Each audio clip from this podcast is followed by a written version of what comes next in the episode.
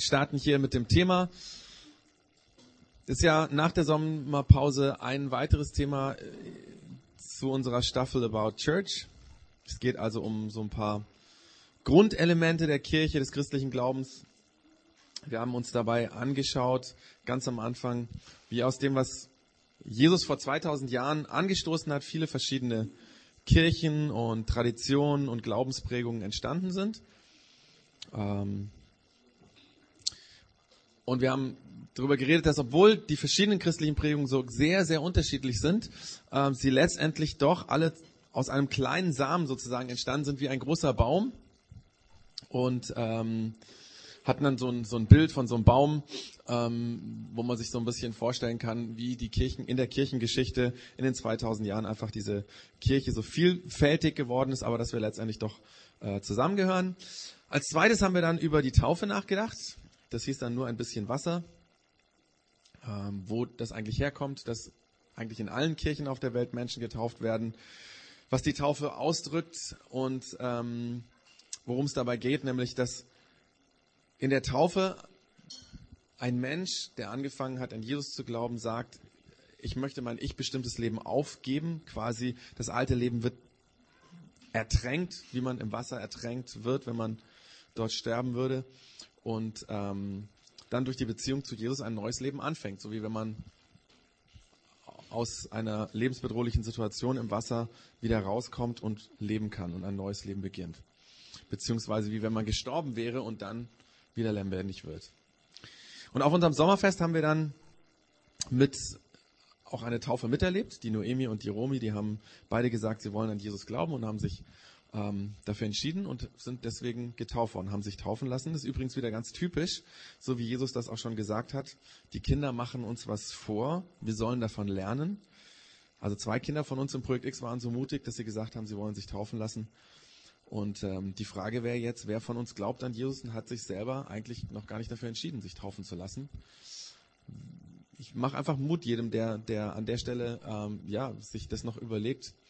Ähm, wir können oder ich würde mich super freuen, wenn wir in Zukunft auch immer wieder solche Taufen erleben. Ob das dann immer bei so einem super sonnigen Wetter am Kuhsee klappt, das ist natürlich die zweit, das ist zweitrangig. Man kann das auch hier irgendwie so ein eine Badewanne hinstellen oder so würde ja auch funktionieren. Okay, wir haben über die Taufe nachgedacht und dann am Sonnendeck Mitte Juli gab es die Möglichkeiten bei so einem Q&A, also so ein Question and Answer, Frage, Antwort, so die Fragen loszukriegen, die man einfach bezüglich Glaube und Kirche hat. Das war dann so unter freiem Himmel und heute geht es um Essen. Und es ist interessant, weil christlicher Glaube ganz viel mit Essen zu tun hat. Die Bibel, das heißt das Alte und das Neue Testament sind voll von Berichten, wie Menschen miteinander essen. Gemeinschaft, Freundschaft, Beziehung ist in der Bibel immer ganz eng damit verknüpft, dass Menschen miteinander essen ähm, und damit dem anderen gegenüber ausdrücken, du bist mir wichtig. Ich möchte Zeit mit dir verbringen, ich möchte mit dir zusammen essen und das ist ein Ausdruck von Wertschätzung. Die, die Menschen, von denen in der Bibel berichtet äh, werden, haben, wenn sie eine gute Beziehung zu einem anderen Menschen hatten, ähm, viel mit dieser Person zusammen auch Zeit verbracht beim Essen. Übrigens kommt das auch in der Beziehung zu Gott vor. Es gibt in der Bibel den Ausdruck vor Gott einmal einnehmen. Also so hat das der Luther im alten Deutsch übersetzt. Also quasi vor Gott gemeinsam essen.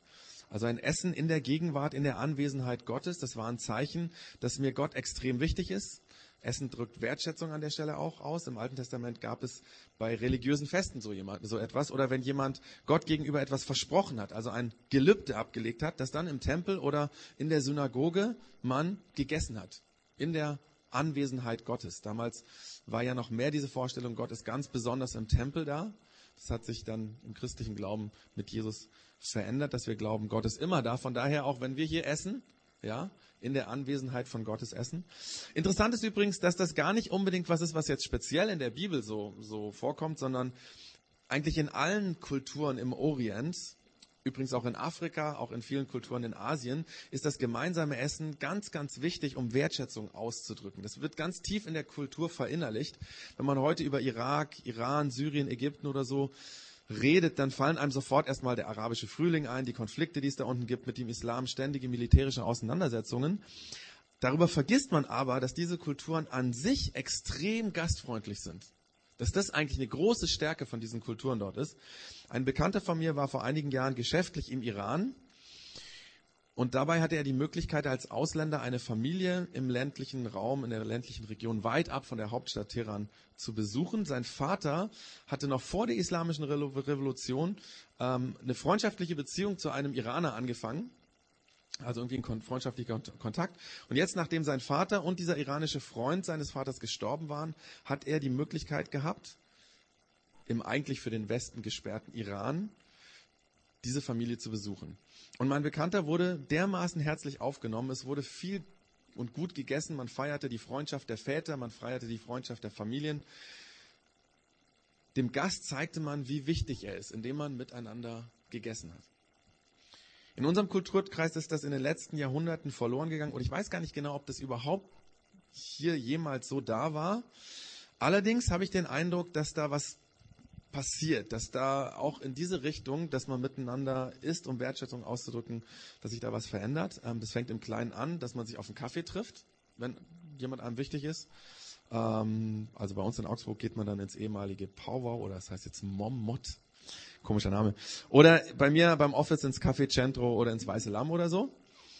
Ähm, ich spiele ja als Bassist in einer Band und äh, verstehe mich mit unserem Frontman, mit dem Songwriter sehr gut. Und deswegen haben wir vereinbart, dass wir uns immer wieder mittags in der Stadt zum Essen treffen. Weil der andere einem wichtig ist, essen wir zusammen.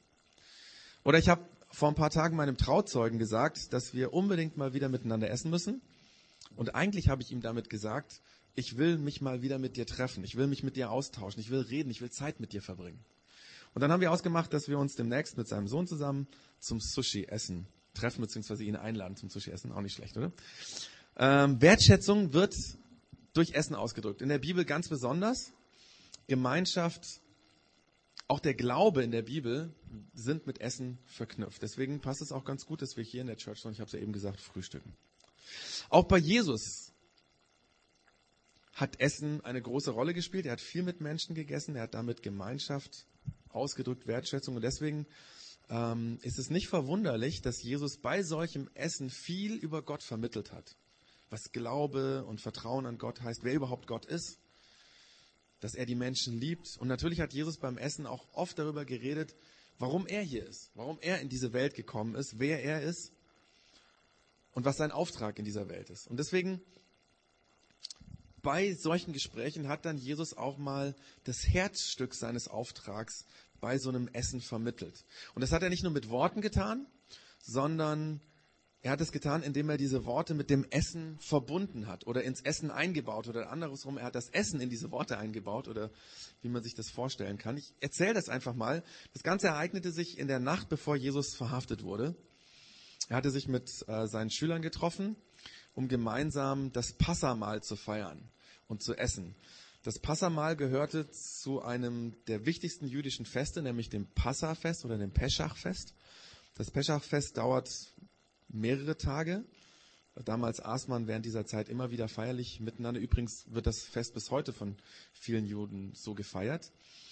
Also Jesus traf sich mit seinen Schülern zum Essen. Es gab Brot, es gab ein Lamm, es gab Soßen, es gab verschiedene Kräuter, es gab Wein. Und Jesus hat für dieses Festessen extra einen feierlichen Saal mit gemütlichen Möbeln organisiert.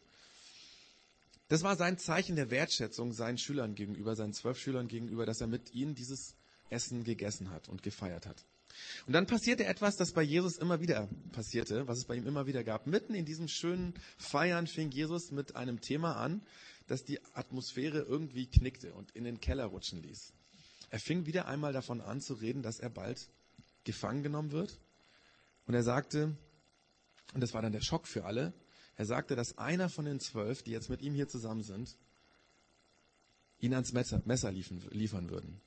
Und damit war natürlich die Stimmung erstmal auf den Nullpunkt. Entsetzt sahen sich diese Schüler alle an und jeder hat den anderen gefragt und Jesus gefragt, bin ich's, den du? Also meinst du, ich mach das oder was? Und Jesus sagt darauf, einer von euch zwölf, der mit mir das Brot in die Schüssel taucht, also in die Soße taucht, der ist es. Und dann sagt er weiter, der Menschensohn muss zuvor, äh, muss zwar sterben, wie es in den Heiligen Schriften vorausgesagt wird. Aber wehe seinem Verräter. Es wäre besser, er wäre nie geboren worden. Alle zwölf wussten, dass Jesus von sich geredet hat.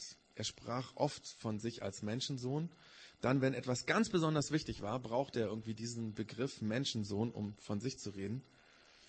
Und wir wissen nicht, was an dem Abend sonst noch weiter passiert ist, ob die dann irgendwann doch wieder locker miteinander geredet haben.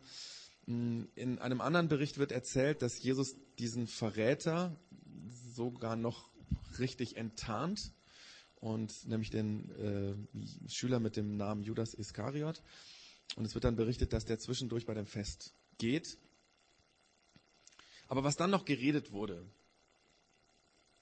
bis zum Ende des Festes Totenstille war, darüber wird nicht viel gesagt. Es wird nur erzählt, dass Jesus während des Essens, also während man das Lammfleisch aß und Brot äh, in die Soßen getaucht hat und Kräuter und so weiter gegessen hat, dass Jesus etwas von dem Brot nahm und wie üblich ein Dankgebet dafür sprach und das Brot in Stücke teilte und jedem ein Stück gab und dann sagte, nehmt und esst das. Das ist mein Körper. Und dann am Ende des Festessens, wir wissen nicht, wie viel Zeit verging zwischen dem, dass er das Brot den Schülern gegeben hat und diesem Moment. Dann hat er nämlich den Kelch mit dem Wein in die Hand genommen und er hat wieder ein Dankgebet an Gott gerichtet und hat diesen Becher seinen Schülern gegeben, sodass jeder daraus getrunken hat und dann erklärt er, das ist mein Blut, mit dem der neue Bund zwischen Gott und den Menschen besiegelt wird. Dieses Blut wird für viele Menschen vergossen. Und weiter sagt er dann, von jetzt an werde ich keinen Wein mehr trinken, bis ich ihn wieder mit euch in der neuen Welt Gottes trinken werde. In dem Bericht von Matthäus, also in einem anderen Bericht, fügt Jesus noch hinzu oder wird erwähnt, dass Jesus noch hinzufügt, dass sein Blut vergossen wird, um die Schuld von vielen Menschen zu vergeben. Und danach wurde noch ein Danklied gesungen, so wie es bei dieser Feier üblich war. Und so wurde das Fest beendet. Danach machte Jesus noch einen Nachtspaziergang mit seinen Schülern ähm, in einem nahegelegenen Park. Das ist so diese Erzählung von dem ersten Abendmahl. Man hat das dann irgendwann Abendmahl genannt, das Jesus mit seinen Schülern, mit seinen Jüngern gefeiert hat. Im Neuen Testament gibt es drei Berichte über dieses Peschach-Fest, was Jesus gefeiert hat. Und jeder von diesen Berichten erzählt die Begebenheit etwas anders. Ich habe es jetzt so erzählt, wie es der Markus in seinem Evangelium berichtet hat. Matthäus und Lukas erzählen es mit kleinen Abweichungen. Übrigens sind diese Unterschiede in der Erzählung das, was die Bibel wirklich glaubwürdig macht. Bibelkritiker behaupten ja oft, dass die Bibel unglaubwürdig ist, weil dieselben Begebenheiten unterschiedlich erzählt werden. Aber das ist ja ein völliger Unsinn, weil wenn morgen alle von uns einen Bericht über diese heutige Churchdown schreiben würden, jeder von uns würde das, was hier passiert ist, anders erzählen. Das ist klar. Es gäbe kleine Abweichungen und Dinge, die dem einen aufgefallen sind, dem anderen nicht. Und wenn alle, wenn aber alle genau dasselbe schreiben würde, dann läge der Verdacht nahe, dass da irgendwie manipuliert wurde, dass voneinander abgeschrieben wurde, dass irgendjemand Interesse hatte, dass was verheimlicht wird. Also gerade die Unterschiede in den Erzählungen in der Bibel machen die Bibel glaubwürdig. Weil so ist das Leben, so sind wir. Aber dann kurz nach der Feier die Jesus mit den Schülern gefeiert hat, wird er verhaftet. Judas, sein Schüler, hat ihn tatsächlich verraten und ans Messer geliefert. Die anderen Schüler bekamen es bald mit der Angst zu tun, verließen Jesus, ähm, ließen ihn im Stich, machten sich aus dem Staub. Nur wenige von ihnen beobachteten von ferne, was mit Jesus geschah. Und in einem unfairen Blitzprozess wurde dann Jesus noch in dieser Nacht verurteilt und nach einigen politischen Tauziehen, was man denn mit diesem Verbrecher jetzt zu diesem Fest machen soll oder nicht, wurde er dann am darauffolgenden Nachmittag hingerichtet. Und zwar mit der brutalsten Hinrichtungsmethode, die, damals, die es damals gab, wurde er sozusagen liquidiert. Man ließ ihn an einem Kreuz nageln, richtete das Kreuz auf und ließ ihn dort über Stunden verbluten und ersticken. Im wahrsten Sinne ließ man ihn da verrecken. Und viele, viele Menschen waren dabei und haben diese Hinrichtung mit angesehen. Manche voller triumphaler Gefühle, jetzt ist er endlich tot, und andere voller Verzweiflung. Und erst einige Zeit später verstanden diese Schüler, diese Jünger von Jesus und auch andere Freunde von ihm, was Jesus mit seinem Abendmahl eigentlich gesagt hatte, dass er diese Hinrichtung vorausgesagt hatte, diese Hinrichtung am Kreuz. Und er hatte ihnen nicht nur das vorausgesagt, sondern er hatte mit dem Abendmahl auf dieser Peschachfeier diesem Tod einen Sinn gegeben. Er hat die Hinrichtung gedeutet. Er hat gesagt, ich werde für viele Menschen sterben und ihnen dadurch die Schuld vergeben. Dazu setze ich meinen Körper ein. Dazu wird mein Blut fließen. Wir leben ja heute 2000 Jahre nach diesem Ereignis oder ungefähr 2000 Jahre und viele, viele Millionen Menschen glauben heute noch an diesen Jesus, weil er dann wieder lebendig geworden ist. Im Neuen Testament wird erzählt, dass drei Tage nach seinem Tod Jesus wieder plötzlich lebendig da war. Und wie er plötzlich bei seinen total verzweifelten, verstörten, verängstigten Schülern auftauchte, bei den Freunden von ihm auftauchte. Und die haben natürlich am Anfang sich überhaupt nicht so leicht getan damit, das jetzt zu glauben. Das kann doch eigentlich gar nicht sein. Ein Bericht darüber, der passt sehr gut zum Abendmahl. Da waren zwei Jünger, einer von ihnen wird mit Namen genannt. Der hieß Kleopas und wahrscheinlich war der andere einer von den zwölf, die bei diesem Peschach-Fest dabei waren. Also diese zwei waren drei Tage nach dem Tod von Jesus auf dem Weg von Jerusalem in eine kleine Stadt namens Emmaus. Und während diese, sie dort zu Fuß unterwegs waren, kam plötzlich Jesus zu ihnen dazu, aber sie haben ihn nicht erkannt. Und sie haben sich Stunden mit diesem Mann unterhalten, mit diesem Jesus, über das, was die letzten Tage in Jerusalem passiert ist und so weiter, ohne zu merken, dass sie mit Jesus redeten. Erst am Abend, als sie mit Jesus in einen Gasthof umge- äh, eingekehrt waren, beim Abendessen nimmt Jesus das Brot, sagt ein Dankgebet zu Gott, teilt das Brot in Stücke und gibt es den beiden. Und plötzlich, in diesem Moment, erkennen sie Jesus. Wahrscheinlich hat der Typ, der eben bei dieser Peschachfeier dabei war, sich erinnert an das, was Jesus getan hat. Genauso hat er es gemacht. Und in dem Moment, wo sie ihn erkennen, verschwindet Jesus vor ihren Augen. Aber das war kein Problem für die beiden, weil noch in dieser selben Nacht rennen sie begeistert nach Jerusalem, erzählen den anderen Schülerinnen und Schülern und Freunden von Jesus, was passiert ist. Und die hatten Jesus auch erlebt. Und wir wissen nicht genau, wann die Schüler, die auch die ersten Christen dann angefangen haben, dieses Abendmahl, so wie Jesus das ja gesagt hatte, zu feiern. Im Neuen Testament wird eigentlich erst viele Jahre später in dem Brief, den der Paulus an die Korinther geschrieben hat, das Abendmahl wieder erwähnt. Und da wird erwähnt, dass sie das immer wieder gefeiert haben. Und interessant ist, dass da erwähnt wird, dass sie genauso wie bei diesem Peschach-Essen die Christen beim Essen, wenn sie miteinander gegessen haben, das Abendmahl zwischenrein gefeiert haben. Allerdings gab es genau an dem Punkt in Korinth, deswegen schreibt der Paulus das auch, deswegen wissen wir das, dass sie das gefeiert haben. An dem Punkt gab es ein Problem in Korinth. Nämlich in dieser Kirche in Korinth war es so, dass jeder sein Essen selber mitgebracht hat. Ähm, und zwar nicht dann irgendwie zusammengestellt haben, sondern jeder hat sein Essen mitgebracht und dann selber verzehrt. Und dann gab es die einen, die haben sich also ein fettes Essen mitgebracht, ja, ähm, haben sich dann eine fette Mahlzeit irgendwie ähm, mitgebracht und andere, die hatten nichts oder haben sich geschämt, dass sie nur ein Brot hatten und haben gar nichts mitgebracht. Und das kritisiert der Paulus und sagt, wenn das so blöd bei euch läuft, dann lasst doch bitte das Essen ganz wegfallen und integriert das Abendmahl, was weiß ich, in den Gottesdienst oder so. Jeder soll zu Hause essen und dann soll man danach zusammenkommen, um das Abendmahl zu feiern. Vielleicht ist das der Grund, warum die christlichen Kirchen das Abendmahl später nur noch im Gottesdienst gefeiert haben. Das Essen ließ man irgendwann weg. Vielleicht hat sich auch dadurch das Abendmahl, das ursprünglich ja von Jesus in einer feierlichen, freundschaftlichen Atmosphäre eingebettet war, zu etwas hm, Sakralen verwandelt. Also eine heilige Zeremonie, wo man aufpassen muss, nichts falsch zu machen.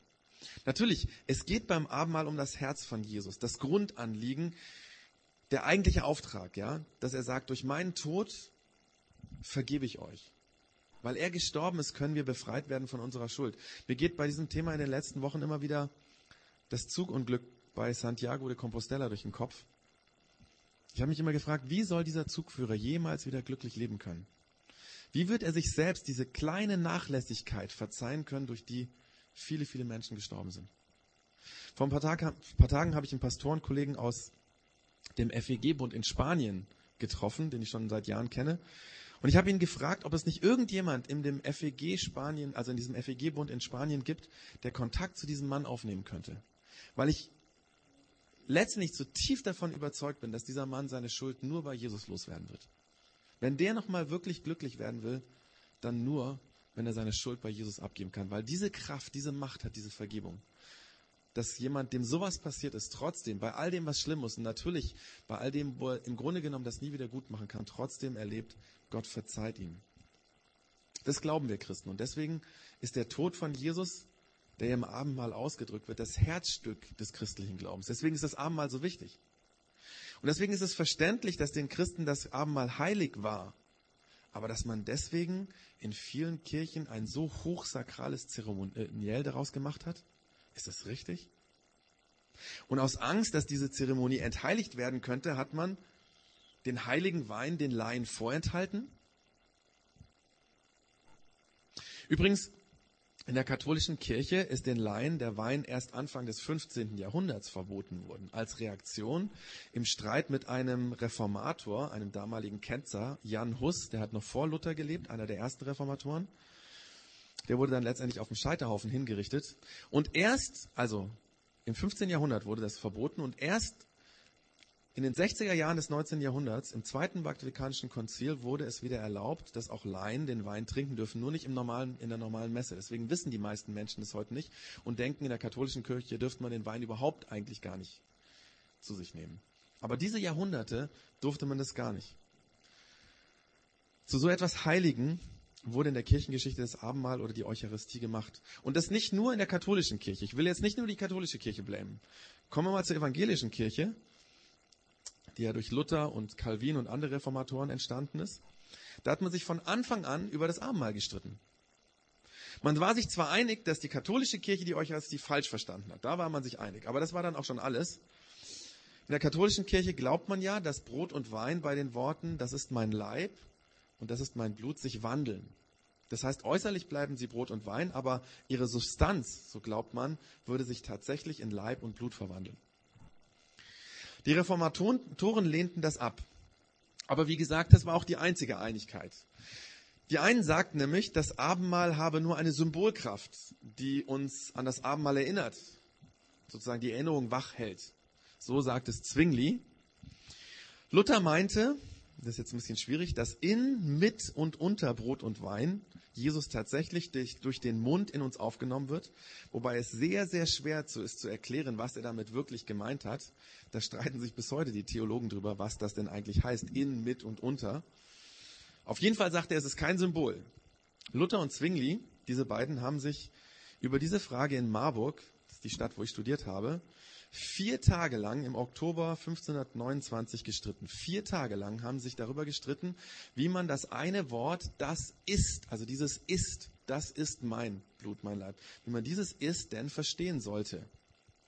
Und dann nach vier Tagen sind sie im Streit auseinandergegangen und das hat dazu geführt, dass die lutherischen Kirchen von Luther und die reformierten Kirchen von Zwingli und Calvin bis 1973 nicht zusammengearbeitet haben keine gemeinsamen Gottesdienste, kein gemeinsames Abendmahl und den Christen hat man auch gesagt, bitte nicht in der anderen Kirche Abendmahl feiern.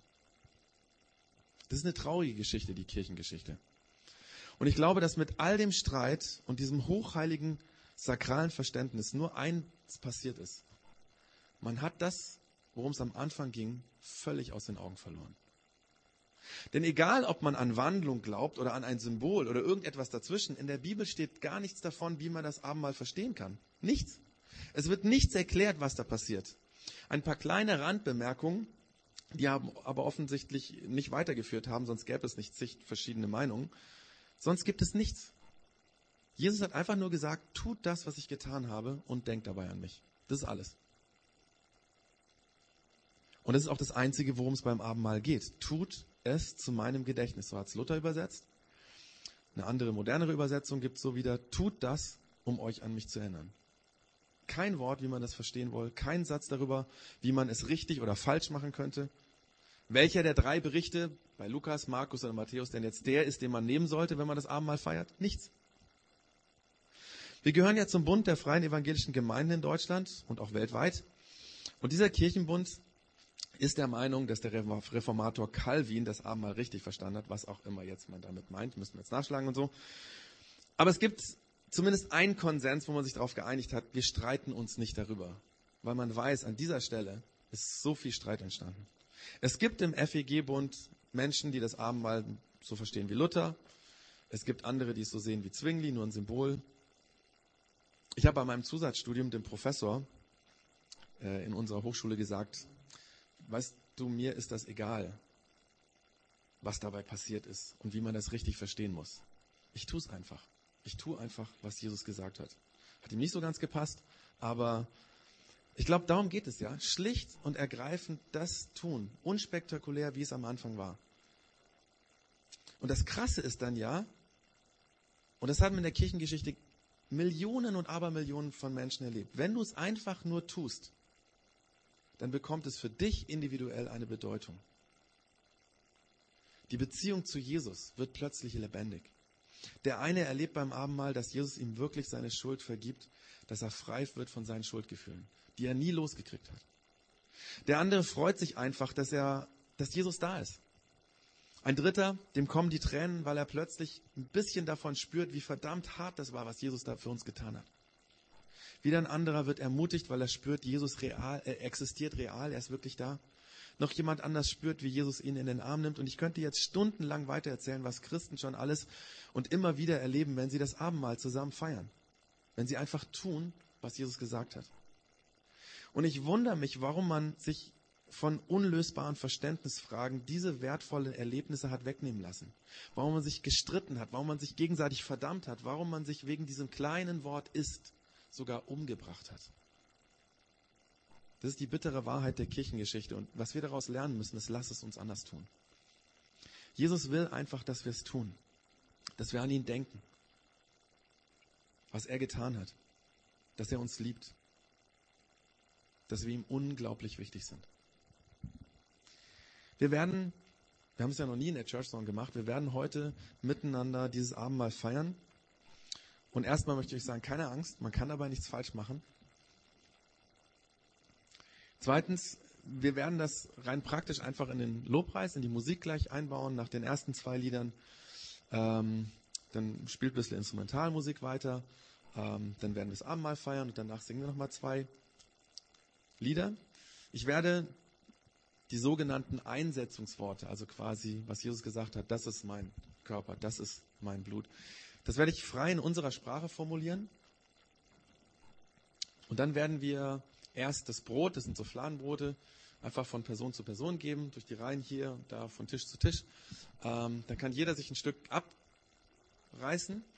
Und ähm, wir werden dann warten, bis jeder so ein Brot hat und das dann gemeinsam sozusagen als Zeichen, wir machen das zusammen, ja, wir gehören zusammen gemeinsam ähm, essen und genauso dann nachher, auch bei dem Traubensaft, wir haben Traubensaft genommen, ähm, das sind so kleine Kelchen, Stamperln sagt man hier in Bayern und ähm, da kann jeder sich einen nehmen und wenn dann jeder einen hat, dann ähm, trinken wir das zusammen und denken an das, was Jesus getan hat. Wenn ein Kind dabei ist, ist es überhaupt gar kein Problem. Ähm, und man kann letztendlich nichts falsch machen, weil wir tun einfach das, was Jesus getan hat. Natürlich in unserer Kultur. Wir haben so einen Raum wie damals nicht. Und äh, wir wissen auch nicht, was für ein Kelch das war und was das für ein Wein war oder sonst was. Ähm, wir tun es einfach so, wie wir das heute verstehen oder wie wir es ähm, hier in der Church Zone auch machen können. Das Einzige, und das ist mir wichtig, das Ganze macht nur Sinn, wenn du an Jesus glaubst. Es kann sein, dass jemand hier ist und sagt, ich weiß gar nicht so genau, wie ich zu Jesus stehe. Ähm, dann gib doch einfach das Brot dem Nächsten weiter und das Tablett mit den äh, Stamperln einfach weiter. Dann musst du auch dich nicht unter Druck setzen, überhaupt gar kein Ding. Ähm, das ist, glaube ich, einfach sinnvoll, dass man es nur tut, wenn man, wenn man sagt, ich stehe dahinter oder ich glaube das auch wirklich, weil sonst ist es inhaltsleer. Und sonst macht es keinen Sinn. Und das ist übrigens das Einzige, was in der Bibel der Paulus einmal sagt, dass er sagt, es soll irgendwie, er nennt es so, ähm, man kann es im Grunde genommen unwürdig nehmen, wenn man einfach nicht weiß, worum es geht. Wenn man sich, ja, wenn man sozusagen nicht an Jesus glaubt und auch auf dem Weg ist. Von daher würde ich jemanden, der sagt, mir fällt es schwer mit dem Glauben, einfach noch zu warten. Ähm, vielleicht beim nächsten Mal bist du dann soweit. Ähm, genau.